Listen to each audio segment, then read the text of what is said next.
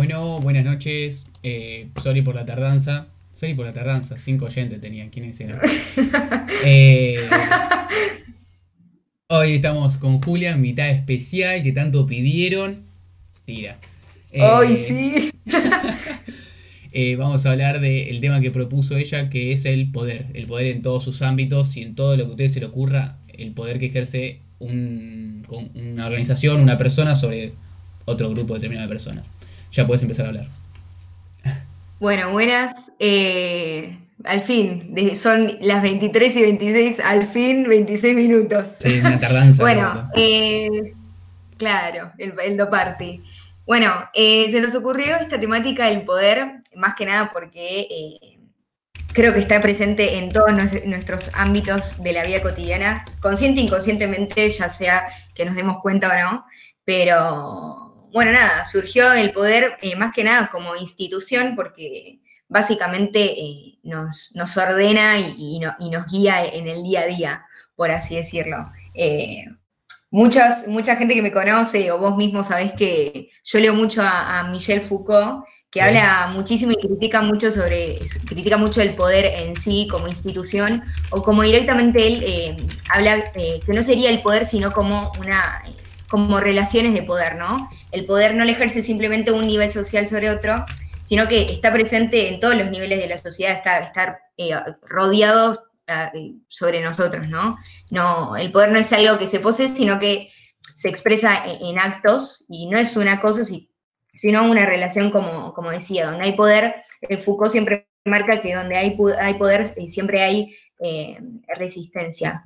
Y bueno, no, no, él eh, la- no la piensa el poder como si fuese una cosa, sino como eh, Foucault lo ve como una relación, justamente eh, relaciones de poder. Y lo que él siempre critica son las, el poder que la, la iglesia ejerce sobre el ciudadano o sobre la población en sí, ¿no? Que yo, capaz que hay gente que nos está escuchando que es re religiosa, tipo salir, ¿no? pero me parece, pero me parece que, no sé, vos sos creyente. No, no. Ay, lo dudaste. No, no, no, no, tipo, no, no, no, ni practicante ni mucho menos, no. Practicante. Eh, bueno, como te darás cuenta, bueno, eh, Foucault critica mucho lo que es, eh, bueno, la iglesia y siempre critica eh, so- sobre la sexualidad, cómo está atravesada sobre, sobre esta gran religión o directamente sobre cómo es la iglesia en sí como institución, ¿no? Eh, qué sé yo, podemos ver también, relacionándolo con un poco lo que es el, el colegio. nosotros, están, es, la, la iglesia es tan, tanto una institución de poder que, que bueno, ¿qué, qué hacen? Ponen nosotros en el colegio que íbamos a misa, boludo. Era un montón, ya entrabas y directamente te tenías que arrodillar en la entrada, ¿cómo se llamaba? Cruci- crucifixión, ¿puede ser? ¿Cómo era? No, eh, no es postrarse. Postrar. Inventé cualquiera, viste, cualquier cosa te dicen. no. ¿Qué cosa? Bueno, cuestión, al entrar la iglesia, claro, pero tiene un nombre. Ay, no sé, no me acuerdo.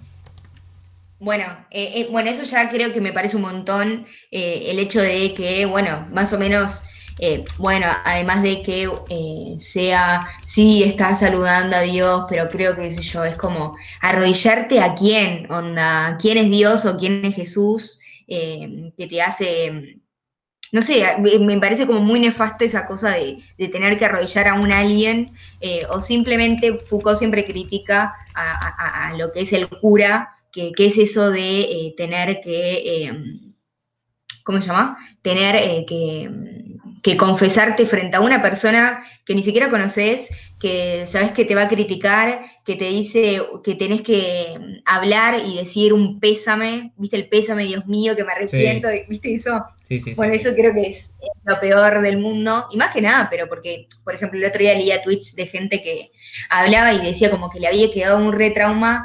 Eh, una chica contaba eh, sobre, sobre, una, sobre una situación que había tenido con un cura que la chica ni siquiera podía tener, le podía decir que se había masturbado y la flaca se largaba a llorar y el chabón, el cura en este caso, le decía que, eh, que se tenía que, bueno, que tenía que decir el pésame, el pésame, el pésame, hasta que dejara como, dejar de Ah. llorar, era como, un montón todo. Y como que la flaca pobre, ¿no? Onda, tuvo una infancia re de mierda. Muy formateada. Muy formateada. Claro, obvio, y con una norma de la religión y con una norma que tiene que seguir. Qué sé yo, me parece que la iglesia te enseña a, que te tienen que, te tiene que gustar, vos tenés que ser heterosexual eh, y todavía te tenés que casar llegando, llegando virgen al, bueno, sí, al casamiento, ¿no? Claro. Me parece que ahí se juega también un rol de adultocentrismo, se la ve como un rol de, a la iglesia como un rol de adultocentrismo, que, eh, bueno, que yo, el adultocentrismo está pensado desde una lógica desigual de poder y de privilegios, ¿no? Eh, es, que, que yo, marca una, un poder del ser adulto, ¿qué significa portar un conocimiento único, ¿no? Me parece que eh, también ese rol se juega mucho en el colegio. bueno, relacionándolo con lo que es la iglesia, me parece que, ¿cuántas veces nos han dicho a nosotros que, ni en pedo nos podíamos quedar en el colegio y no ir a la basílica a rezar un montón. no, sí, aparte, tipo, hace, quiero sacar una experiencia que hace el año pasado, a fin de año pasado, fui así como a ayudar con unos amigos a una actividad que tenían los chicos de primaria. Y no me había dado cuenta que yo por ahí era así, pero completamente formativo de chicos, buenos chicos, a cantar, y era tipo... Eh, Ay, como la canción de la... Qué bueno es el Señor, habrá la... Pero todos cantando tipo... tipo como ritual satánico moviéndose como tipo tan formateadísimos estos chicos. Como que te lo tan de chiquito que por ahí de grande hay gente que no se lo, no se lo cuestiona porque no, sí, me lo dijeron siempre chiquito. Porque hay muy poca gente que por ahí se da cuenta como decir, no, tipo, esto es una cagada. Obvio, y creo que más de una persona seguramente escuchando esto, ay, ella te quería crear un mensaje. No, pero me parece como que, como que, va, que yo, yo eh, me, doy cuenta ahora y son cosas como, digo, fa, la puta madre, iba como esa relación de, adultocentrismo que, creo yo. Eh, me parece que también, hablando esto del, adultocentrismo, eh, nos pasa en, el colegio como pedagogía tradicional que se da esa cosa del, profesor que está enfrente del pizarrón y, porque está enfrente del pizarrón y porque está explicando algo y porque tiene a 60 pies adelante y porque tiene un título en mano se cree mejor que vos. Eh, o, eh, qué sé yo, también nosotros... tratarte como el orto. Claro, tal cual. Me parece que hay un montón de frases que hemos escuchado, bueno, sé lo que te digo porque yo soy más grande que vos o porque soy tu profesor. Eh, creo que mil millones. Es más, yo tengo compañeros que había un profesor que le había roto una prueba, tipo, para, por, solo porque estaba desprolija, tipo, es que se cree esa cosa del poder, de que, bueno, yo tengo el título, de que, bueno, yo mando, y encima con la amenaza de que, de que bueno, acá está mi hermano director. Ay, yo me estoy poniendo en una. ya que hay algún profesor escuchando hermanos vicentinos, por favor, no. Eh, bueno, creo que también lo mismo nos pasa en, nuestras casas, qué sé yo, se cree ese poder de adultocentrismo, ya sea madre o padre, lo que sea, se crea esa cosa de, bueno, hijo, ¿qué es ser hijo? ¿Entendés? Eh, porque vos tenés tantos años más que yo, eh, pensás que vos sabés más o menos que yo. Tipo, eh, también está, me, jode mucho que está relacionado con ambos, con tipo la relación padre-hijo y la relación eh, profesor, alumno, director, alumno, o tipo alguien que enseñe, el, el, adulto en el colegio con el alumno, que es como que hay, tipo, hay excepciones, ¿no? Hay un montón de profesores que son completamente copados, que no son así, pero que es como, te denigran por la edad, ¿no? vos sos más chico, ya está, tipo, vos no podés saber más que yo, vos no podés tener más experiencia, vos no, vos no, tipo, vos no. Entonces, tipo, vos tenés 17 años, yo tengo 55, ya está. Tipo, vos, yo sé todo y vos no sabés absolutamente nada. Obvio, tal cual. Obvio, por el ser mayor, saben de lo que hablan, por así decirlo qué sé yo, tipo el riesgo de la lógica del, adultocentrismo es no tener cuenta a que los adolescentes eh, eh, sean sujetos de su propio derecho, qué sé yo, su sentir o experiencia u opinión no es tenida en cuenta directamente como válida.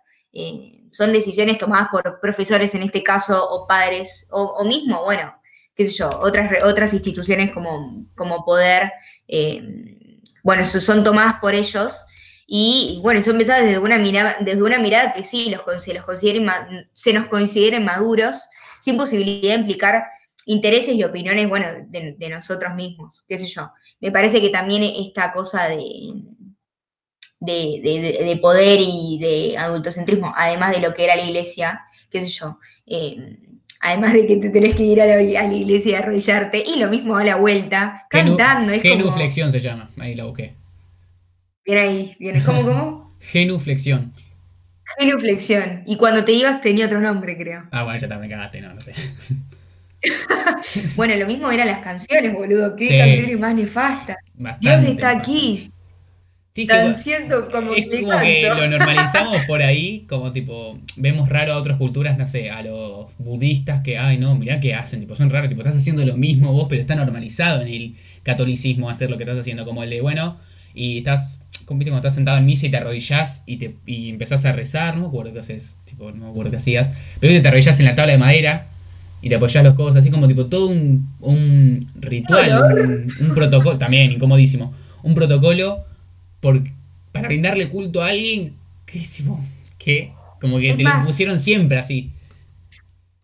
Es más, me parece que hasta esa cosa de arrodillarse y, sufrir ante la madera esa de mierda que está la basílica. Propósito. Era como, Claro, era creo que me parece como, va, yo lo pienso como algo más simbólico de, del invocar al, santo Dios, ¿no? pero invocar o, directamente sentir el mismo sufrimiento que sintió Dios arriba del, ahí, en la, ahí en la cruz.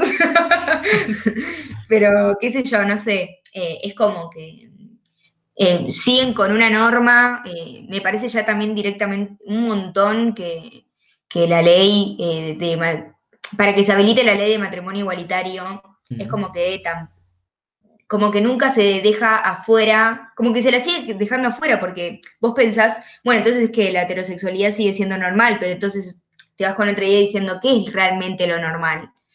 ¿Qué sé yo? Me parece como que es igual una situación delicada y creo que ya nos estaríamos yendo eh, para otro tema. Pero está bien, está bien igual. Pero, pero qué sé yo, sigue como respetando una norma o una heteronorma que, bueno, sí, qué sé yo, me parece que es como un múltiple común denominador el ser pro ¿no? no, no. Eh, no sé, vos te acordás de algunas situaciones en el colegio hablando de la religión un poquito. Eh, no sé, vos rezás con él no. en el colegio. No, no. De chiquito sí, pero porque era más como, no me lo voy a cocinar y decir, pues, tipo, voy a decir, che, pará, ¿por qué rezas? Nada, tipo, tenía siete años, voy a decir, che, que estoy rezando, rezaba, tipo, rezaba y rezábamos todos. Pero, eh, eh, no, pero nada, no rezaba. Pero me acuerdo que un profesor el año pasado era muy así conservador en su pensamiento, que no separaba su pensamiento religioso de lo eh, que le enseñaba. Era profesor de historia encima, no era de religión. Entonces llegaba todos a rezar. Tipo, a la mierda. Lo bueno es que no tenía ningún problema con que, ninguno, con que uno no rece, pues ya sería el colmo. Pero eso de, bueno chicos, dale todos a rezar, tipo, bueno, buenos días, Virgencita de Luján. No, pará, amigo. Otra, profesora que no me acuerdo si era la esposa de él o era en primaria. Nos hacía. No, era en primaria, era en primaria, en sexto de primaria. Cuando llegaba nos hacía parar al lado del banco. Llegaba sentado y nos sentábamos tipo militar. Sí, tal cual, obvio, obvio. Y no te vayas a sentar de otra manera distinta a no a, no, a las a las claro, llegas a tener las piernas apoyadas en el, en el banco. Ya está. ¿Qué haces, flaco? Sentate bien. Pará. Claro, onda, como que se sigue con esa pedagogía tradicional de que, bueno, vos sos el poder y estás enfrente dándome una clase y yo te tengo que escuchar lamentablemente aunque no me guste. Me parece que en cuanto a la pedagogía del colegio de hoy en día, los profesores se siguen quedando en esa tradicionalidad de que, nada, de que no se busca algo recíproco. Me parece que los pibes no sé, capaz que vos te das cuenta, capaz que ahora en la virtualidad estás viendo cosas rechotas que ni siquiera te gustan, que ni siquiera te interesan. Y es más, a ver, en lo que es el colegio y lo que es la institución como educación, es, tiene que ser algo totalmente recíproco, porque primero el profesor te lo tiene que dar y ustedes tienen que responder como alumnos, encima alumnos, que creo que mi hermana siempre me dice que la palabra alumnos como definición en Google tiene como como, como una definición fea, por así decirlo. No sé si lo estás buscando, pero es como que siempre responde a un adultocentrismo que lamentablemente lo tenés que escuchar y que no se crea esa cosa piola de, eh, de, ver de ver que el alumno y el profesor se enganchen con algún tema.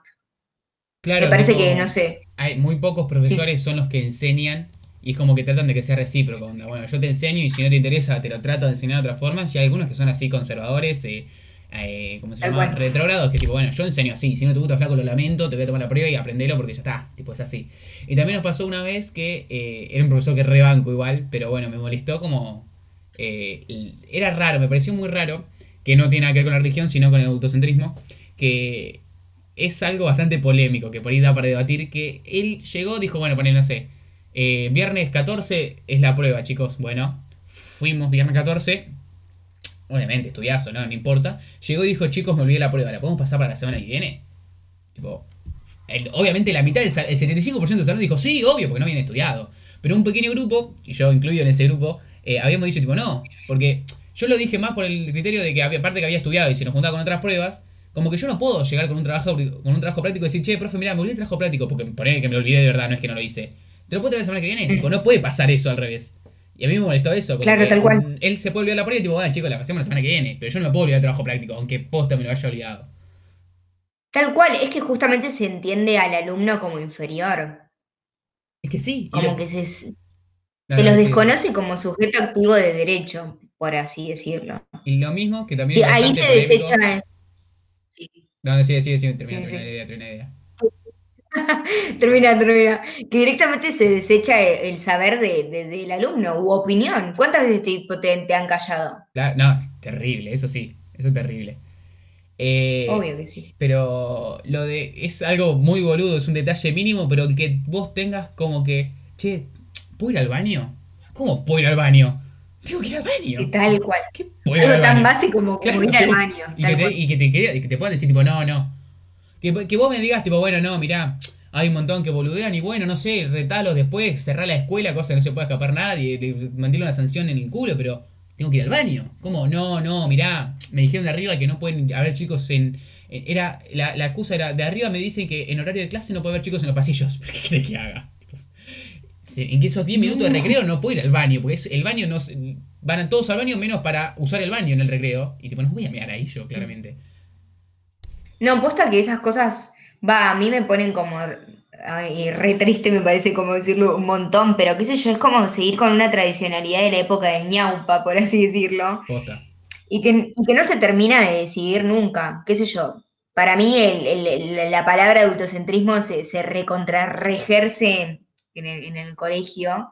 eh, no sé, qué sé yo, ponele, yo tenía compañeros que, que ejercían un, un centro de estudiantes y, y profesores les preguntaban, pero ¿para qué queremos tener ESI? Onda, era un montón. Y, y como que, hermano, estamos en un colegio religioso, católico, de monjas, todo lo que está mal. pero, pero, qué sé yo. Igual sí, pero es como que, no sé, sí, se, se la sigue conociendo la- al, al estudiante como una persona inferior. Bueno, justamente esto que quería contar y adelantar algo de la columna de mañana, eh, que para los que no saben, se escribe algo de Lesi todos los viernes. Ay, ella era un curro metida. bueno, y voy a hablar sobre eh, una infancia, sobre infancias transexuales, eh, y voy a contar una historia eh, sobre Lana Wachowski, que no sabes, no sé si la conoces No. que ella es una persona trans eh, y cuenta, eh, cuenta una vivencia que tuvo en el colegio que, que, bueno, la institución como poder ejerce sobre todo mucho la heterosexualidad y creo que hasta el día de hoy lo seguimos viviendo. Es como que se la sigue como viendo distinto a, un- a una, a personas lesbianas o a personas gays o, o, di- o, eh, disidentes de otro género. Eh, qué sé yo. Y bueno, entonces Lana Wachowski se llama, cuenta una situación en la que, eh, nada, le obligaban a usar, eh, le obligaban, eh, lo, obligaban, en ese caso, lo, eh, le obligaban a usar eh, pantalones, eh, se cagaban de calor, eh, suéter, bueno, la típica vestimenta que eh, el colegio ejerce para un varón, entre comillas. Eh, y bueno, eh, lo, lo mismo al revés, la típica vestimenta que, que el cuaderno de comunicados ejerce por sobre la mujer. Sí. Eh, y, y- y la piba se sentía recontra re excluida. Es más, les, les decían, bueno, chicos, hagan fila de, chicos por acá, chicas por allá, y contaba que ella, se había sentido recluida porque había quedado en el medio de la fila. Y ahí fue como que, le, bueno, ahí se dio cuenta que, bueno, era transexual y bueno, y todo un rol de vida, pero es como que el, colegio como institución sigue promoviendo la, una heteronormativa. Eh, qué sé yo, va, pienso eso. No sé qué sí, pensás. Sí, eso sí, eso de la. bueno, hagan dos filas. Que igual yo, toda mi vida, va, creo que es en todos los colegios así, toda mi vida fue un colegio católico. Pero creo que es en todos los colegios así, tipo, no hay, no hay un colegio que diga, tipo, bueno, una fila y listo, no. Siempre es tipo, bueno, chicos por acá, chicas por acá. Que también en una de las columnas de ESI vos habías dicho, eh, no me acuerdo cuál columna de ESI era. Eh, sí, un jardín. El jardín de infantes, sí. Eh, que, claro, es la, la maestra, la señorita, siempre vestida de rosa, todos los juguetes de las chicas son rosa, todos los juguetes de los chicos son azules, el delantal es esa, a cuadritos azules y blancos, el de las chicas es rosa y blanco, es la salita, es como todo así como no vayas a dudar de lo que te estamos enseñando. Claro, claro, sí. Y aparte, siendo tan chiquitos, no lo vas, no vas a dudar nunca. Tipo, es así. Como que vas a. ¿Qué, qué pibe de 5 años va a decir, tipo, che, pará, ¿por qué azul? Yo quiero usar rosa. Nadie va a decir eso. Bueno, ahí estoy leyendo una amiga que dice que en su colegio los tilos hacen ronda. Perfecto, vamos los tilos. ¿Cómo ronda? hacen ronda. Hace ronda en vez de filas. Eh, qué sé yo, igual eh, está piola esa, esa nueva modalidad. Sí, buenísimo, pero ¿cómo hace? Tipo, chicos, hagan una ronda, 700, va, en, 300 moros. Claro, en 300 moros en, en, Marista somos 2.500 millones de pibes. claro, sí. Bueno, y a mí lo que más me parece nefasto es el cuaderno de comunicados, vos seguramente lo tenés, el cuaderno de comunicados que te dice eh, ¿Cómo vestirte? mujeres tal vestimenta y varones tal, tal vestimenta, eso me parece un montón. Lo mismo esa cosa de, poder que se observa en el que se observa en el eh, ¿viste la, la, lista la lista de asistencia? Sí, ¿qué tiene? Bueno, no, que viste que los pibes siempre están arriba y las pibas están abajo. Ah, Igual yo, sé que a veces. ¿Cómo? ¿Qué?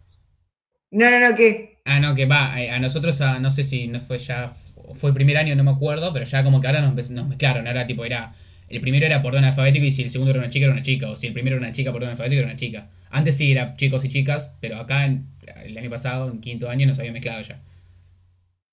Ah, bueno, muy bien. Aplausos maristas. bueno, creo que me habían... Sí, igual sí. Eh, creo que en hermana seguía siendo así. Eh, bueno, ponele, ¿no? Me, eh, creo, creo que me había enterado, no sé, vos, si querés negámelo, porque mm. capaz que, lo escuché por ahí y me quedé con esa idea. Es verdad que en Maristas, eh, para inscribirte, tipo ser, ser vacante, tenés que estar bautizado, ¿puede ser? No te sabría. No, no, no. Mentira, ahora que me acordé porque mi hermano no era bautizado cuando entró, así que no. No, era. ¿Cómo, cómo? Mi hermano entró. Eh, mi hermano tiene dos años menos que yo, cuatro años menos que yo, pero cuando entró en jardín, él se bautizó hace poco, relativamente, y no era bautizado, así que no. Ah, listo, entonces escuché mal. Porque en un momento se decía como que si no estabas bautizado directamente no puedes entrar. Esa cosa de excluirte porque, porque sos increíble. Eh, bueno, también quiero. Ay, me van a matar. No, no, qué, sé yo, quería hablar un, poco de lo que es la, medicina y en cuanto a la anticoncepción. Ahí hay un, gran. No sé si en cuanto a la medicina, pero bueno, sí. Eh, a lo que es eh, la cuestión de género. Eh, me parece que cuando se habla de, no sé, por ejemplo, te hago, te recreo una, una situación de, la típica madre que está por ir a verse con la ecografía, contenta la familia que va a ir a ver al pibe en La Paz, la primera ecografía. Eh, no, no, pero qué sé yo, me parece que ahí hay también un rol de adultocentrismo a la hora de estar viendo en la panza y el decir, ay, bueno, tiene vagina, bueno, va a ser una nena. Es como que es la, la primera institución que te ejerce tu género, además de tus viejos a la hora de ponerte tu nombre, que porque tenés vagina ya te considerás mujer, o, o lo al revés, por tener pene sos pibe. ¿Qué es ser pibe, entendés? Es, como que, Es muy. A ver, eh, ¿cómo se Yo sé que igual a veces me. Perdón, pero yo sé que a veces igual me voy por las ramas. Capaz que Estás re en contra con lo que digo. No, no, no, no. Estoy a favor, pero digo, es, eh, no es pensado así, sino porque todo lo que estamos hablando acá y la mayoría de las cosas que, que hablamos en, en, en, los podcasts anteriores, antes estaba muy naturalizado. Onda, antes eh, una persona gay, una persona heterosexual, una persona, una persona heterosexual, no, una persona gay, eh, una persona transexual, un travesti, no iba a, a, a decirlo tan fácil como ahora. Como si no, sí, yo soy transexual. Tipo, una persona gay por ahí antes se reprimía eso toda su vida. ¿Entendés? Entonces eh, está muy ligado. Por ahí ahora cambió. Por ahí ahora, el día de mañana, cuando, no sé, vos estés embarazada, eh, ah, ya te encajé un pibe. Pero. Sí, eh, vos sabés que te voy a decir no, por favor. tipo, el día de mañana, si tenés algún hijo o hija, eh, ese coso es. Tipo, es como que ya por ahí cambió un poco la sociedad. Es tipo, de no decir, bueno, tiene pene o vagina, esperemos a que no sé, como que va a ser distinto. Antes estaba muy normalizado cuando tiene pene, listo, como en él, como es así. ni se dudaba, no es que, ah, no, pero nosotros somos muy así homofóbicos. No era por ese, no, me parece que no iba por el lado de eh, homofóbico o, eh, sí, no sé cómo, sería una persona así, que una persona que discrimina a la comunidad LGTB. Eh, no iba por ese lado, sino por el lado de como que toda la vida fue así, va a seguir siendo así. Y nadie nunca se lo dudó. Como esto que estamos hablando, como lo de Jardín Infantes, lo de el autocentrismo. Nunca nadie dijo, dijo tipo, che, pará, ¿por qué? Sí, también igual eh, te retruco un toque la idea. Tipo, también me parece como muy raro ya decir hoy, salí del closet. Onda, es como que se sigue reproduciendo una norma de que, ¿por qué tenés que decir que sos gay o sos lesbiana o que te gustan los pibes o que te gustan las pibas? un montón. ¿Cómo, cómo? Eso sí, lo, lo recomparto y lo pienso como que nadie, yo no voy a mi viejo y le digo, che, mirá que soy heterosexual.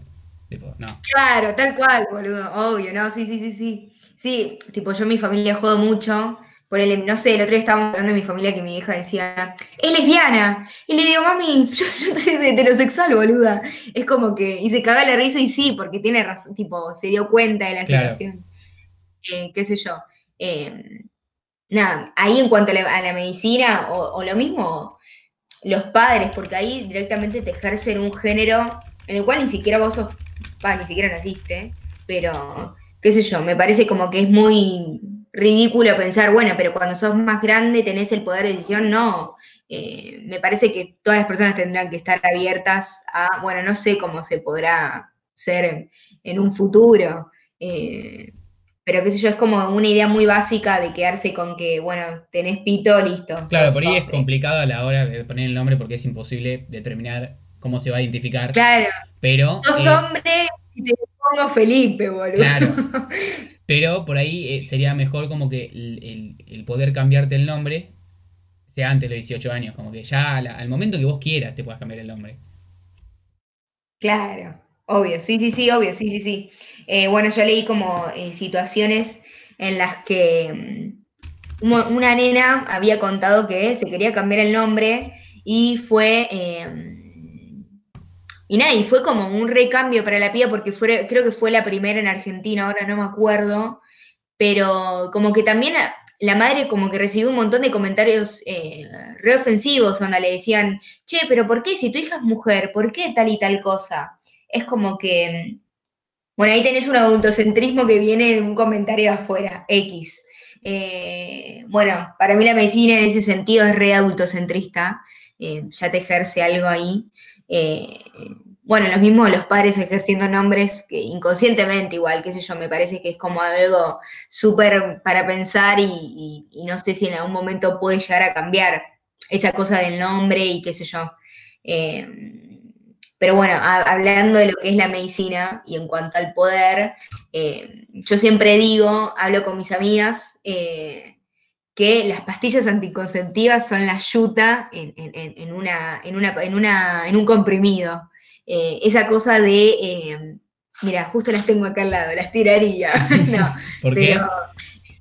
Porque, bueno, justamente es, una cajita. Se ponieron una.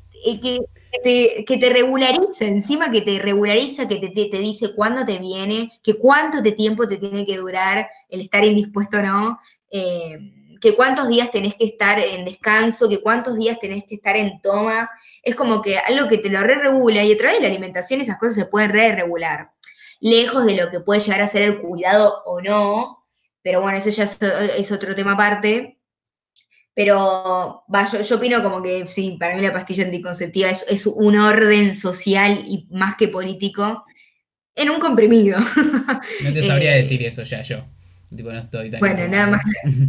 No, no, lo acotaba. No, pero es como que yo, es como una pastillita que te dice cuándo te viene, cuándo no.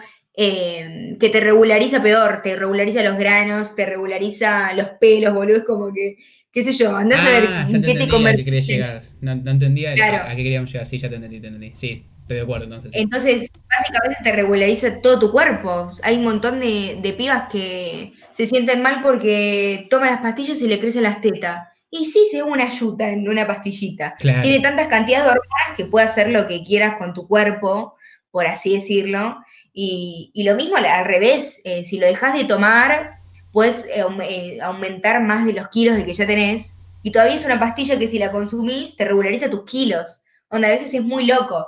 Es depende igual, cada cuerpo es un mundo, pero es como que se piensa también por ese lado es como algo re político igual, es un, manejo, un orden de cuerpo increíble. Está relacionado para mí con todo, igual, aparte de lo político, de lo que impone la sociedad también como un cuerpo perfecto, de lo que pone como no, Tal cual. No, mujer no puede tener pelos, es como tipo todas esas cosas de más va por ahí como político como sociedad. Obvio, también marca una marca una una hegemonía increíble. Igual eso hablando lejos de lo que hay gente, bueno, justamente hay gente que, eh, que tiene problemas de... Tiene problemas de, sí, onda, son irregulares, entonces les vienen muchos días, entonces bueno, ahí sí eh, está perfecto que esa gente tome pastillas anticonceptivas, pero yo me iba más para el orden hegemónico de esa cosa de tener que cumplir con un estereotipo, de tener más teta, menos pelo, menos grano, un ogro.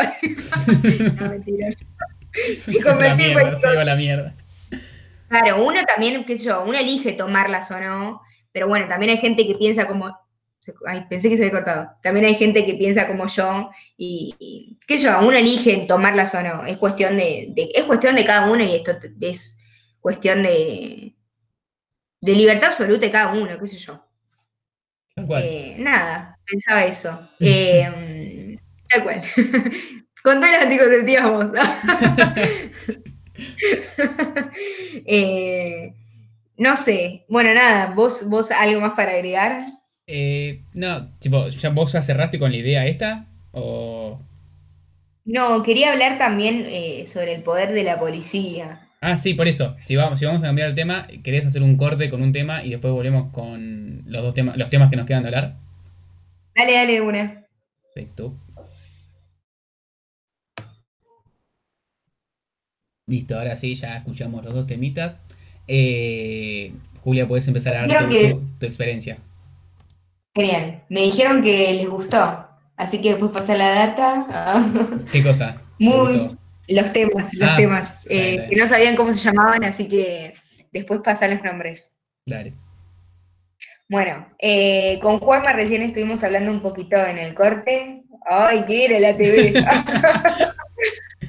no, no, pero estuvimos hablando un poco de eh, más relaciones de poder y creo que lo que más se nos viene a la cabeza es el rol del policía, de esa cosa de que lleva un arma al lado tuyo que yo, me parece que ahí esa cosa se juega mucho de, que la persona que tiene un arma al lado se juega esa cosa de, tener el poder, pero porque voy y te mato.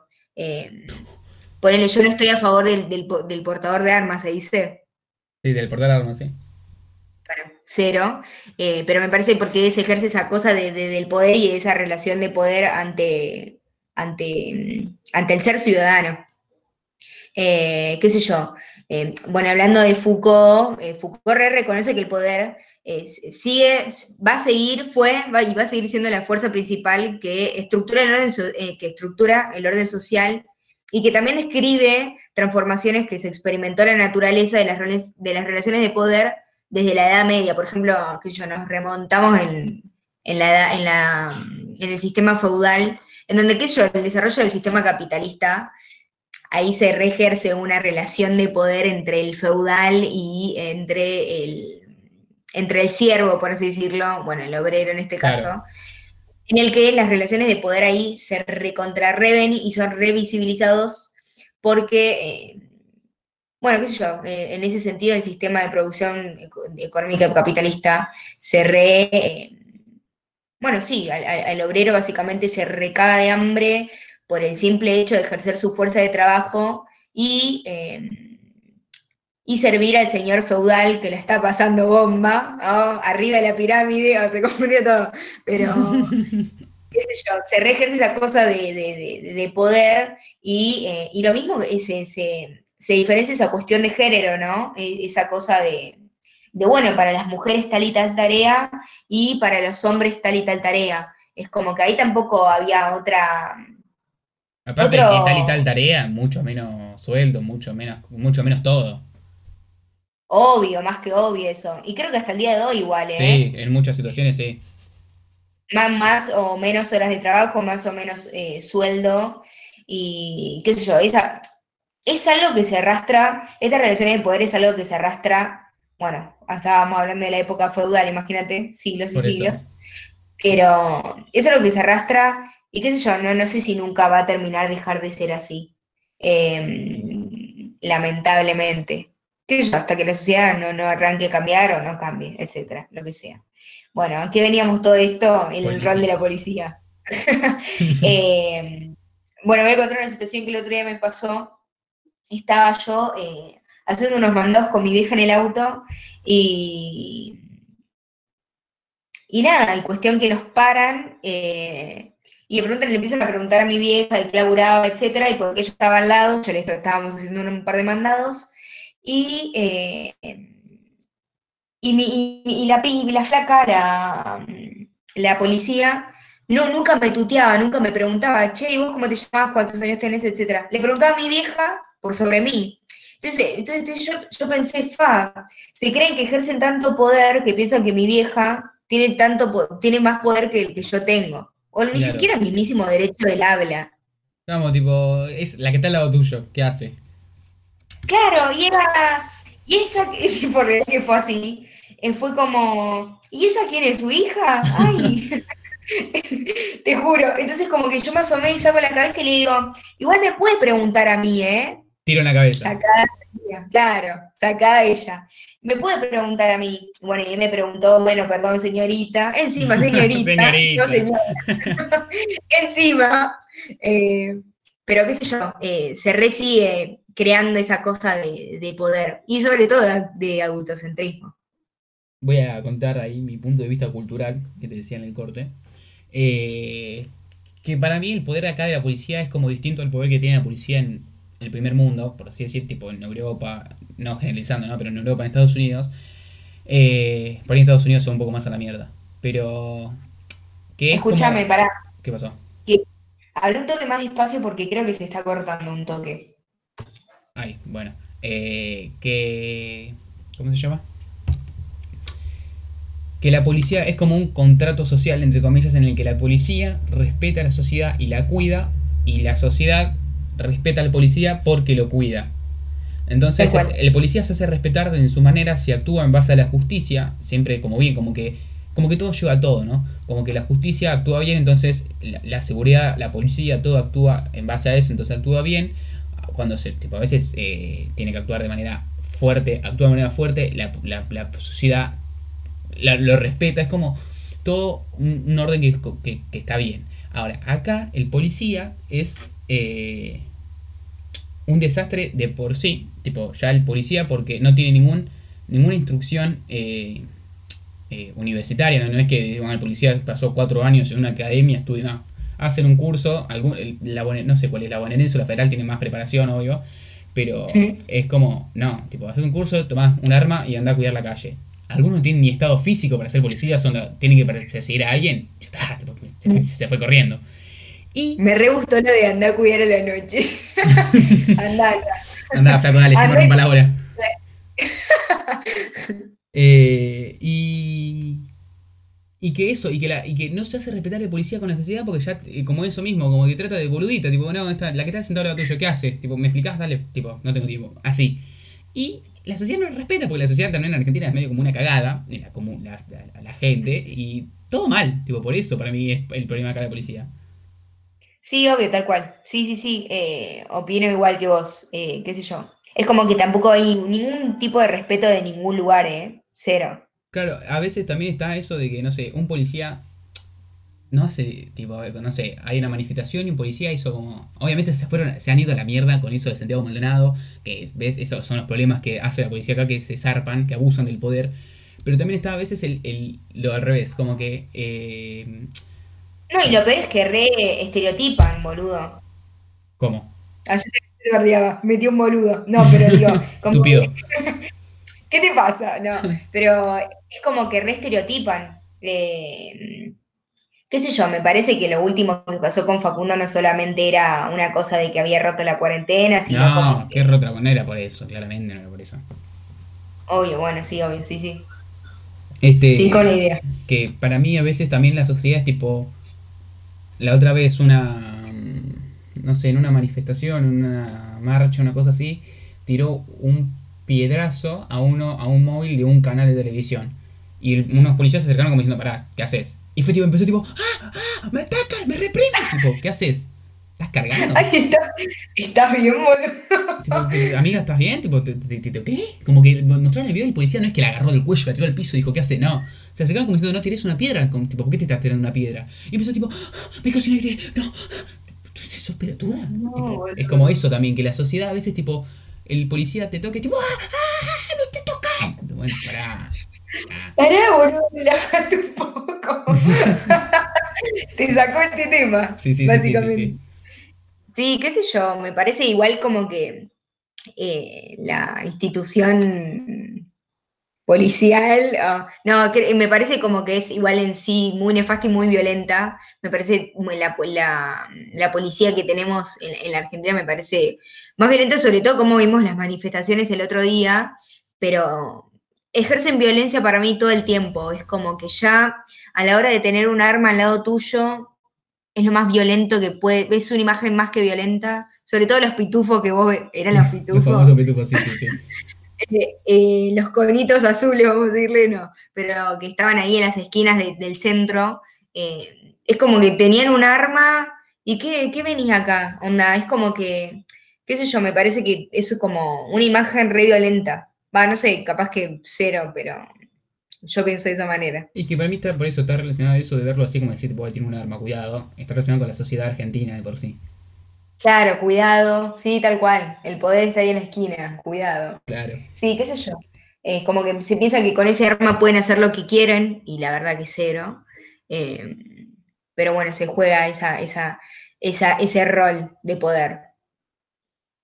Mira, justo acá, el otro día, eh, en el libro de que estoy leyendo, va, que ya leí, en realidad me lo comí más o menos, de Foucault, él decía que el poder ya no se ejerce obligando a las personas por cohesión física, sino estableciendo mecanismos que garantizan un comportamiento conforme al deseado. No sé, muy piola esa frase. Sí, me gustó. Eh, sí, igual sí, hermoso, hermoso. Es más, eh, hablando de, de lo que era la sexualidad que hablamos en un principio, justo este, el libro que leo se llama La historia de la sexualidad y eh, recibe también muchas críticas, eh, pero dice que la historia de la sexualidad de Foucault nos previene de la ilusión de una liberación total de poder. Jamás será posible liberarse totalmente del poder. Y eso, más que claro eso, que jamás será posible liberarse totalmente del poder.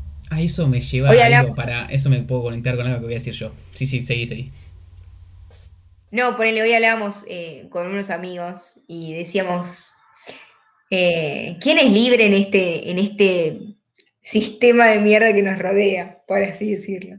Claro, no, sí, nadie está, nadie queda nunca fuera del poder. Tipo, nadie queda nunca abajo del poder, sería. Ahí está la frase, sería. Tal cual. Sí, sí. ¿Cuál era el puntapié que te había dado? Eh, no, no, lo tengo que decir después cuando lo relaciono con los medios, con lo que iba a hablar yo. Así que no, seguí con la idea. No, es que mi idea ya la había terminado. Ah, buenísimo. eh, no, bueno, yo quería empezar a hablar un poco del poder de los medios. Eh, y como el padre de los medios, eh, no el padre de los medios, sino el padre de la propaganda y la publicidad, era Goebbels, no sé cómo se pronuncia, pero era, era el jefe de propaganda de Hitler. Que vos imaginate el poder que tenía, que era para esa época, que no había tele, radio, marketing eh, digital por las redes, no, tipo, era meter a meterle una idea a la gente. Y tenía una, una frase épica que a mí me quedó noqueado, que... Ay, la perdí. Acá. Dice, una mentira repetida mil veces se convierte en una verdad. Yo, yo nunca leí algo tan que me haya identificado tanto que es la posta. Tipo, los medios de comunicación están tan coacheados hoy en día, tan de decir, tipo, bueno, eh, vamos a hablar esto esta semana y que sea así y metemos y metemos y metemos y metemos y la gente va a empezar a comer eso y le formateamos la cabeza. El otro día en un programa, no me acuerdo, creo que era un programa de TN, se escuchó eh, así como que se filtró un sonido de micrófono que fue tipo, chicos, la semana pasada fue policías, hoy política, metámosle. Cuando dijo metámosle, le cortaron el micrófono y fue como una bajada de línea. Decir tipo, che, esta semana nos agarramos con la política, la semana pasada fue con los policías, la semana que viene nos vamos a agarrar con tal tema. ¿Entendés? como se ponen de acuerdo, y si vos agarrás, es un programa que no me acuerdo el nombre, que te muestra cómo dicen todo lo mismo. Entonces te, compila tipo cada periodista diciendo tipo, no sé, ponele, eh, había una frase que era, la corrupción mata, la corrupción mata, y era tipo, en el mismo canal, 17 veces por día, la corrupción mata, la corrupción mata, la corrupción mata, la corrupción mata, y uno trae el otro. Que claro, una persona se sienta a ver la tele, lo ve por separado, porque no es que dice la corrupción mata 17 veces una sola persona, no. Dice la corrupción mata y le dicen en tres programas distintos, así sin querer, y es como, te llenan la cabeza, entonces la persona sale y repite y dice, la corrupción mata. Y ahí queda. Entonces empieza a quedar esas cosas que el, tenía tal poder Goebbels en esa época, perdón si alguien sabe que no se pronuncia así, pero yo lo pronuncio por cómo lo leo, que... No, no, no, no lo había avisado. no, ni idea, te juro. Encima, qué mal. Eh, que a través, tipo, el chabón este, a través de la repetición sistemática, y un, uso tipo creativo, entre comillas, de los medios de comunicación en esa época, logró consolidar en el pueblo alemán, en la, Alemania eh, de ese momento que todavía no era nazi, eh, algunas verdades que en el momento se empezaron a tomar como obvias, que era como la raza aria, eh, que había una raza inferior, que había una superioridad aria, que había un peligro judío, que, que Alemania tenía poder por sobre todo Europa. Y era, tipo, imagínate ese poder ahora reflejado acá en el, en el, año, en, en el año 2020, en el siglo 2021, con la cantidad de información que tenemos al alcance de nuestro mano en cualquier momento. Onda, uno dice, tipo, che, ¿qué pasó con tal cosa? Pum, y lo buscas. No es que, uh, para que me tengo que sentar a ver el noticiero a las 8 de la noche o la radio a ver si yo justo. No, la tenés en donde quieras, en donde sea y como quieras, la tenés al alcance de tu mano. Y esta, esta repetición hizo que y a través, antes, bueno, a través de diarios, cartas, lo que sea. Sí, el... Palomita, palomita mensajera. Ah, igual sí, igual sí. ¿eh? En la época del holocausto eh, criaban a palomas mensajeras para, bueno, que lleven que lleven información para... Claro, claro sí, eso sí, sí. A la, época del, bueno, sí, del bombardeo, lo que sea, lo que fuere. Que lo mismo pasó con... Eh, todo aquel, todo aquel eh, coso, eh, todo aquel poder, todo aquel, no sé cómo sería, todo aquel centro de poder, eso no me salía la palabra, todo aquel centro de poder que considere a alguien un peligro o que quiera sacarle, eh, que, que, vea en alguien, algún, en, algún ser inferior, entre comillas, algún beneficio, te ataca con los medios. Y que los medios no es sentarme a ver el noticiero, eso es uno, un granito de arena en los medios. Habían hecho, no sé, conoces, tenía que conocer seguramente a Saddam Hussein. Sí. Bueno, los medios de comunicación de Estados Unidos agarraron y dijeron, tipo, no, esta persona es un peligro para nuestra nación, es un terror. Y lo empezaron a, tipo, a dar y dar y dar y dar. Y todo el mundo decía, no, Saddam Hussein sí, tipo, va a explotar, no sé, como que ya era como, lo tenés inculcado. Y después se dio a conocer que no, que no, que no, tenía nada que ver, que bueno, lo mataron, porque bueno, y que tipo Estados Unidos se mete en los países Irán, Irak, Afganistán, pues están bañados en petróleo. Son muy débiles en, en, cuestión de ejército y se meten por el único beneficio de que están bañados en petróleo. Nunca Estados Unidos se mete porque es bueno, porque es buen país, como decir, tipo, ay, vengo a salvar a este país que le está pasando mal, sin ningún beneficio. No, vengo, vengo a, matar a tal, porque sí, porque hay petróleo acá adentro. Y lo mismo pasa en este momento con Venezuela. Lo mismo pasó en, en su momento cuando había todos gobiernos de izquierda, entre comillas, más de, un estado de bienestar, cuando estaba eh, Chávez en, en, Venezuela, Bolivia estaba Evo Morales, en Ecuador estaba Correa, acá estaba Néstor, era todo eh, América Latina con un eh, Dilma Rousseff en Brasil con Dilma Rousseff en Brasil y lo único siempre distinto es Chile eh, toda América Latina estaba con un, una misma idea de gobierno, que ahí se fue cuando se consolidó bien la Mercosur, cuando salió las BRICS, cuando salió tipo las economías emergentes, todo. Eh, y Estados Unidos dijo, no, no, acá no está bien esto. Y empezó a tirar mierda, mierda, mierda, mierda, mierda, que a Dilma Rousseff la sacaron y metieron a, metieron, la sacaron, le pusieron a Bolsonaro, a Correa creo que se murió, a Evo Morales lo golpearon el Estado y después lo vendían como que no fue un golpe de Estado. Bueno, acá eh, Néstor y Cristina se fueron democráticamente, pero bueno, fue todo un... Eh, quedó después América Latina bañado en la derecha. Y Venezuela era el único país que se seguía manteniendo. Y Venezuela te lo venden como Venezuela es un quilombo. Venezuela es un quilombo, pero no porque Venezuela es un quilombo. Venezuela es un quilombo porque Venezuela está, es, eh, no sé si el país que tiene el mayor porcentaje del mundo en petróleo. Y Estados Unidos quiere, el petróleo de Venezuela, entonces lo bloqueó económicamente, lo, bloqueó comercialmente y no puede hacer nada. Claramente no va a poder hacer nada. Si Estados Unidos te bloqueó, no, no comercias con nadie y se terminó. Entonces ahí sí, se armó el quilombo hasta que en algún momento se rinda digo, bueno, pasa y ya saca todo el petróleo que tenga acá. Eh, no sé, opina. Sí, que, no, opino que re, y sobre todo que eh, se sigue sosteniendo esas ideas como como un discurso re, re potente y, se juega un, también un papel de un sistema de creencias de la puta madre, por así decirlo. Es como, es, como una verdad absoluta que es una verdad absoluta. Eh, la gente básicamente que se come los medios, por así decirlo. Eh, piensan que a través de una pantallita está todo, pero es como que se ejerce una, una algo totalmente verdadero, como... Claro, se genera una verdad absoluta. a través de la repetición de mentiras se generan verdades absolutas. Claro, tal cual, es como, como la religión, como una verdad absoluta, por así decirlo. Vos ante una persona religiosa, no, qué sé yo, no le puedes cambiar mucho su idea, pero bueno, porque está atravesando algo horrible, bueno, atraviesa sobre todo lo que es la religión y, bueno, y de eso se sostiene y, bueno, no se puede hacer nada contra eso. Lo mismo que la gente que es provida y bueno, tiene un pensamiento totalmente opacato, lamentablemente y reserrado, pero bueno, está, está apoyando a una verdad absoluta que es la religión y bueno, y no se puede hacer nada. Lo mismo pasa esto con los medios.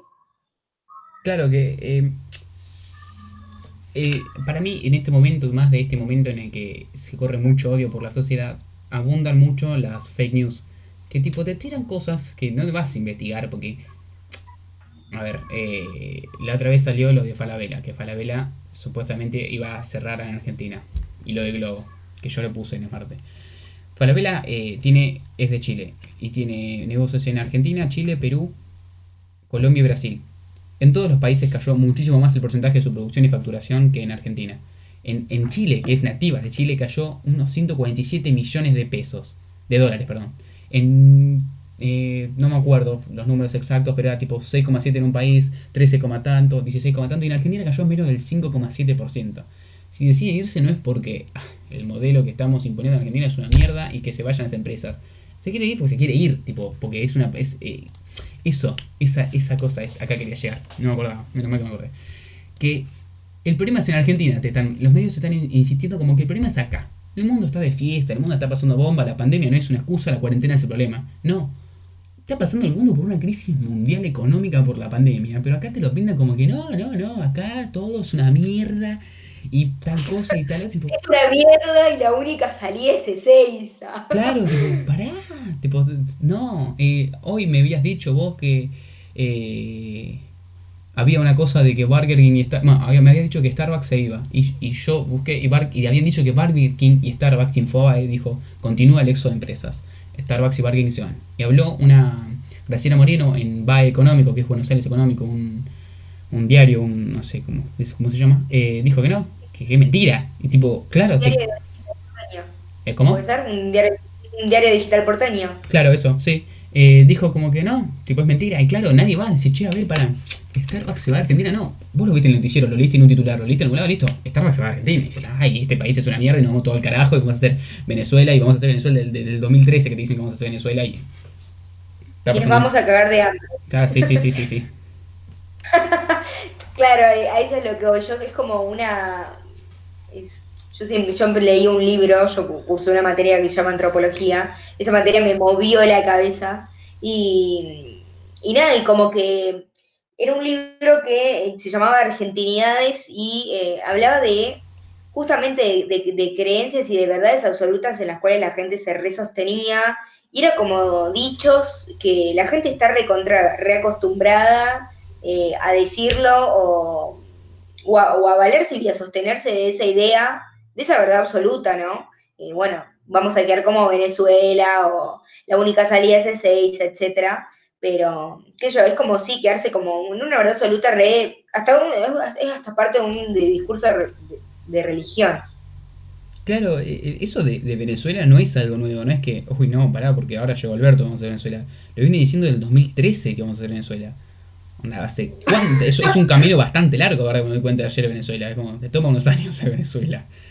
Y que sí, obvio, sí, sí. Que Ah, el otro día salió a hablar esto, quería conectar. Eh, lo conecto con dos cosas. No, mentira, lo conecto con una sola. Eh, salió a hablar el Dipi. Oh. El famoso Dipi. Sí. sí. No, sé si lo viste, escuchaste hablar. Eh, sí, pero vos sabés que por suerte reprimí el tweet, porque creo que había sido por Twitter, ¿no? No, no, no. ¿Puede ser? No, habló por, habló por un canal, habló con Viviana Canosa, habló con varios programas. Pero no, no, no, yo vi, yo vi tweets que mm, que como que todos también había gente que decía, uh, grande el Lipi, qué sé yo. Ah, sí, bueno, por eso, porque salió a hablar en un programa, habló en contra del gobierno, salió a hablar en todos los programas que están en contra del gobierno. Eh, Hermoso. Claro, tipo, sí, vení, vení que te tenés material. Eh, Bárbaro. No, claro. No, me acuerdo exactamente la frase, pero bueno, la idea la tengo. Dijo como que todos los políticos son una mierda. El que se fue, el que vino, el que está, el que va a venir, son una mierda. Esa era una frase. Como todos son corruptos, todos son ladrones, todos son una mierda. Eh, listo. Ahora, hago conexiones. Después dijo esto que me agarró una bronca cuando escuché, porque digo, yo no, no puede ser más boludo. Eh, meritocracia. Dijo como que es meritocrático. Yo salí adelante solo y así se sale adelante. ¿Me estás jodiendo, Dipi? Digo, vos me estás jodiendo me está diciendo que cualquier persona que meta esfuerzo en la vida sola va a salir adelante. Como que sí, sí. Aparte, solo salió adelante. No tiene manager, no tiene un estudio de grabación, no tiene alguien que le diga, che, tipo, no tiene nadie. Él solo, solo se mueve por la vida solo y así salió adelante y así se convirtió en un cantante famoso de cumbia. Entonces, el decir que es meritocrático es decir que cualquier persona que está en el país, ya sea del interior, del conurbano, de la capital, de Salta, de Misiones, de Tierra del Fuego, eh, puede salir, tipo, decir, tipo, che, yo quiero ser ingeniero nuclear. Ah, ya fue, sí. Y le meto, no, ¿cuándo pasa eso? ¿En qué país del mundo pasa eso? ¿En qué parte del mundo una persona que dice, yo voy a hacer esto y por solo meter, meter esfuerzo que no tenga oportunidades, ya está? No, nunca, nunca por mérito propio van a salir las cosas. Tipo, si no tenés oportunidades es imposible. Y eh, acá en este país justamente hay mucha desigualdad. Eh, en ningún lado del mundo todo el mundo tiene todas las oportunidades y todo el mundo dice, tipo, yo, yo voy a hacer esto y si, si, yo tengo esfuerzo y mérito por mérito propio voy a llegar a ser grande. Y lo de eh, los políticos son... Obvio, lamentablemente, lamentablemente eso es que, obvio, avalo lo que decís sobre las oportunidades. Y creo que ahora en, contexto de pandemia, menos que menos hay, más, hay menos oportunidades. Claro, porque la conectividad está muy baja, porque eh, no todo el mundo tiene acceso a internet, eh, no todo el mundo tiene acceso a una computadora. ¿Contaba Paenza? ¿Ubicás a Paenza? Sí. Un genio. Eh, dijo que una vez fue a, a Misiones. ¿Viste que hacía un programa Locos por Pi? Lo no sé si lo, alguna vez lo viste. Ay, no, no, no. Ah, buenardo. Tipo, iba como a todos. Una vez vino acá la normal. Iba a todos los. Eh, fue a todos lados. Como en uno de esos fue al interior y fue a Misiones, fue a Corriente, fue a Salta. Y dice que ahí había, un, había una intranet.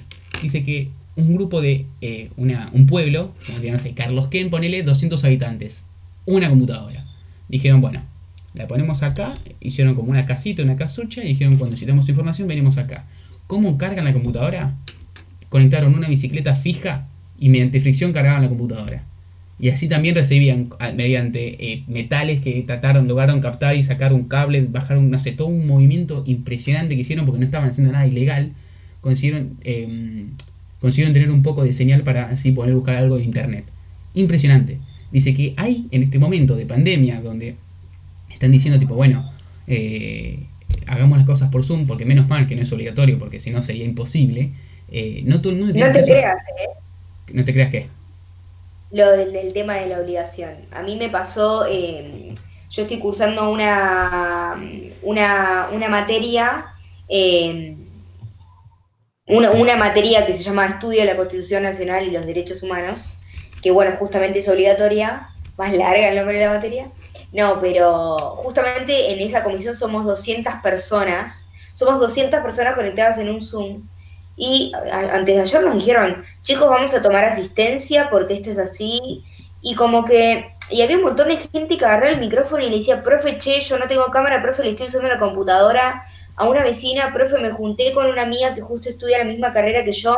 Y es como tipo, sos profesora de una universidad pública, que las desigualdades son increíbles, que, bueno, como decías vos, no todos tienen acceso a una computadora, y es como muy loco que, que, digan eso, o que exijan de esa manera, qué sé yo, a mí me pareció un montón que, digan que van a tomar, eh, van a tomar, eh, ay Dios, eh, asistencia, qué sé yo, a ver, eh, yo lo miro del lado de afuera, bueno, pero porque soy una privilegiada que tengo mínimo una, campe una campera, arre, una, una computadora y una silla para sentarme a estudiar, ¿entendés? Pero hay gente que ni siquiera tiene eso. Hay gente que se une a las clases desde un celular y de pedo que tiene datos. Claro, por eso, bueno, imagínate que acá en Luján, en una universidad pública, ya se marca la diferencia de, las personas que por ahí no tienen la capacidad de comprar una... No, comprar no, tener una computadora. Eh, imagínate el interior, donde por años y años no se le dio bola a los interiores, fue como, era como otra cosa. Era muy o, centralista acá en, Estados Unidos, ¿qué digo? En Buenos Aires. bueno, bueno, sí, sí, sí. Eh, y bueno, eso conecto con. Ahí cierro la idea de Paenza. Y conecto con lo que dijo el Tipi de los políticos son una mierda. El que. Dijo, los políticos son una mierda, los políticos son corruptos, no sé. Como criticó a los políticos, tanto el que. Criticó todo el mundo. Claro, como no se salvó nadie, no se salvó nadie. Pero dijo como que eh, estaríamos mejor sin un Estado. ¿Qué está diciendo? Tipo, siempre vaya, tipo, vayas a donde vayas, tipo, no hay un solo lugar en la historia donde no haya alguien ocupando la silla del poder. Y acá, acá digo el nombre de la, de la editorial, del podcast. No hay nunca, en ningún momento, en, en Roma, en, con los, en los... Uy, Dios, no solo los antiguos romanos, el imperio romano, el imperio azteca, el imperio eh, austrohúngaro, eh, siempre hubo un alguien ocupando la silla del poder. Nunca nadie se controló, nunca nadie fue tipo, sí, sí, cada uno hace lo que quiere y la sociedad se controla por sí misma, porque eso sería un caos. Sería un caos. Mira, ay, perdón que te interrumpa, pero me reíste a un puntapié que lo había re reprimido. Hermoso. Sí, sí, sí. Eh, yo estuve viendo una serie que seguramente alguien que esté escuchándolo lo haya visto, eh, vi una, eh, una serie que se llama, bueno, La Reina Isabel, con más que conocida. Eh, vale, ¿viste ahí por Netflix? Sí, sí, la ubico la serie, no la vi. Bueno, la serie la verdad que es muy piola, va a llegar a la tercera temporada y no, no me gustó cero, pero la primera y la segunda temporada están muy piolas. Y bueno, y se juega todo ese tiempo, esa cosa del poder, del, del mandato, del mando, que si te les... es como que lo lleva tanto a lo que es el poder que esa cosa de, frialdad está todo el tiempo en la persona. Eh, por ejemplo, en un momento eh, la serie contaba de que, nada, fallece el padre de la flaca, bueno, ella justo llega al, mando por eso, y ni siquiera le puede dar un abrazo a la, a la madre y a la hermana, pero por el hecho de que es la reina ahora más, y ni siquiera más o menos que se le puede largar a llorar adelante de ella, onda, saludándote arrodillada. Eh, cada vez que pasa la reina por un pasillo, eh, los guardias, por así decirlo, se tienen que agachar la cabeza. Y es como que me parece un montón, No sé, es como que ahí se rejuega la cosa del discurso y, el poder y, pareciera hasta como una manera simbólica de lo que es el castigo, agachando la cabeza, arrodillándote cuando está, onda que te entrega la corona, el mando, ¿qué es eso? Me parece como un montón. Claro, es que igual también es eh, porque se mantiene en ese caso la monarquía de una cosa antiquísima de la monarquía ya. Eh, bueno, igual se sigue, se sigue haciendo. Sí, sí, por eso. Por eso, eso es lo, que para mí está mal. No, no, no sé si está mal, pero es como lo anticuado, lo retrógrado. Eh, claro, lo conservador, lo civilizado. Empezar a todas las palabras. sí, sí. ¿Cómo se llama? Claro, eso eso sí, eso para yo no lo comparto, pero decir que todos los políticos, decir que todos los políticos son una mierda, que son corruptos, que ya es meter a todos en una misma bolsa, y encima decir que, que, que el Estado, el tipo, la sociedad se puede manejar por sí sola, sin alguien que, tenga más poder, es una realidad. Me parece a mí, va, yo no, no sé cómo qué pensado, pero para mí es una realidad. Sí, obvio. ¿Qué sé yo? El, el Estado nunca va a dejar de ser el poder igual. No, no, pero decir tipo, bueno, eh, no hay alguien que esté al poder. No se puede. Imposible. Obvio, no, no, no, es imposible. Porque lamentablemente vivimos bajo un sistema. Por eso, bueno. Y este muchacho decía como que eso. Y ya me molestó lo de minutocrático. Me molestó mucho más lo que dijo ahí. Pero bueno, eh, sacando eso, eh, nada, creo que con los medios cerré que eso, que te inculcan... una idea. Claro, aparte de que te inculcan una idea, está muy normalizado el hecho de decir, viste, cuando creo que lo habrás escuchado de alguien decir, no, los medios te lavan la cabeza o eh, los medios de comunicación te mueven para donde querés. Pero son esas mismas personas que dicen eso las que son eh, movidas por los medios. ¿Entendés? Sí, obvio. Como que diga, no, eh, no, no, sé qué ejemplo dar, pero decir tipo, no, sí, los medios de comunicación te lavan la cabeza, aparte siempre, no sé, te tiran esas frases que decís, sí, claro, tenés razón, tipo, porque tienen razón, porque es así. Pero son las mismas personas que se informan por un noticiero y repiten exactamente lo que dice un noticiero. Sí, obvio, también. Sí, obviamente te llevan a, lamentablemente, a armar una ideología política. Obvio que sí. Política y de, todo. de todo. Va, para mí no es política, sino de todo. Bueno, en este, en este contexto sí de política, porque creo que es lo único que se habla. Sí, ahora sí. A mí, a mí poner, hablando del noticiero, yo no miro, sé que está mal, pero bueno. No, no. yo no, no, no, consumo la TV, no, pero qué sé yo, me parece que, boludo, prendés la televisión y creo que es una noticia. creo que es, es lo, creo que prendés y te agarra una depresión mínimo. Es, como, es como entrar a Twitter, como entrar a Twitter. Claro. El país está yendo a la mierda si vos ves Twitter. Más o menos que se incendia la televisión. Sí, sí, sí, sí, sí, Pero es que, qué sé yo, es como algo muy, es como lo negativo en persona. me parece, lamentablemente, bueno, es la realidad, pero, o no, pero, qué sé yo, es como, no sé, para mí, para mí, eh, no sé, no, no, apoyo a la televisión, a ese, a ese medio de comunicación. No, no, tampoco para nada, cero. Tipo, es como por ahí el medio, el único medio en el que vos te enterás todo eh, más rápido, ponele, como que pasa algo, vos lo vas a ver por la televisión, no es que... hasta más fácil, ¿eh?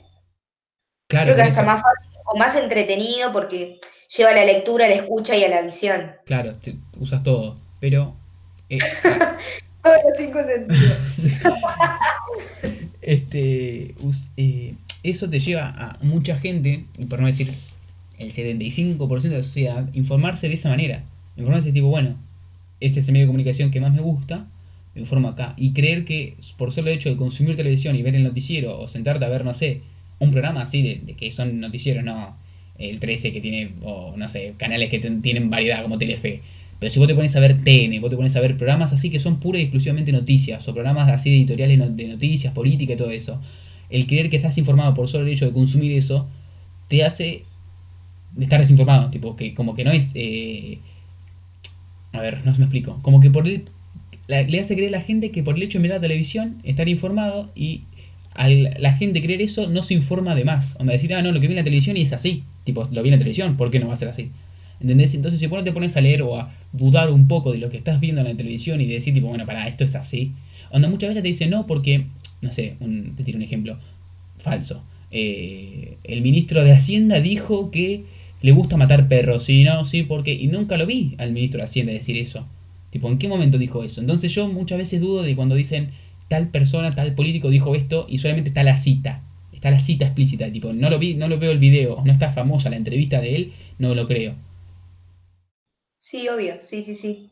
Claro, me parece que, obvio que, como te decía yo, la gente se re, se reía de, obvio, sí, de la televisión y, crea su propio pensamiento, eh, construye su pensamiento, su, su, ideología política, su ideología en cuanto a lo social, eh, a través de la televisión. Creo que, creo que hoy en día creo que son más consumidores la gente que de televisiva, arre, no, no, creo que la gente, la gente consume más televisión que cualquier otro medio.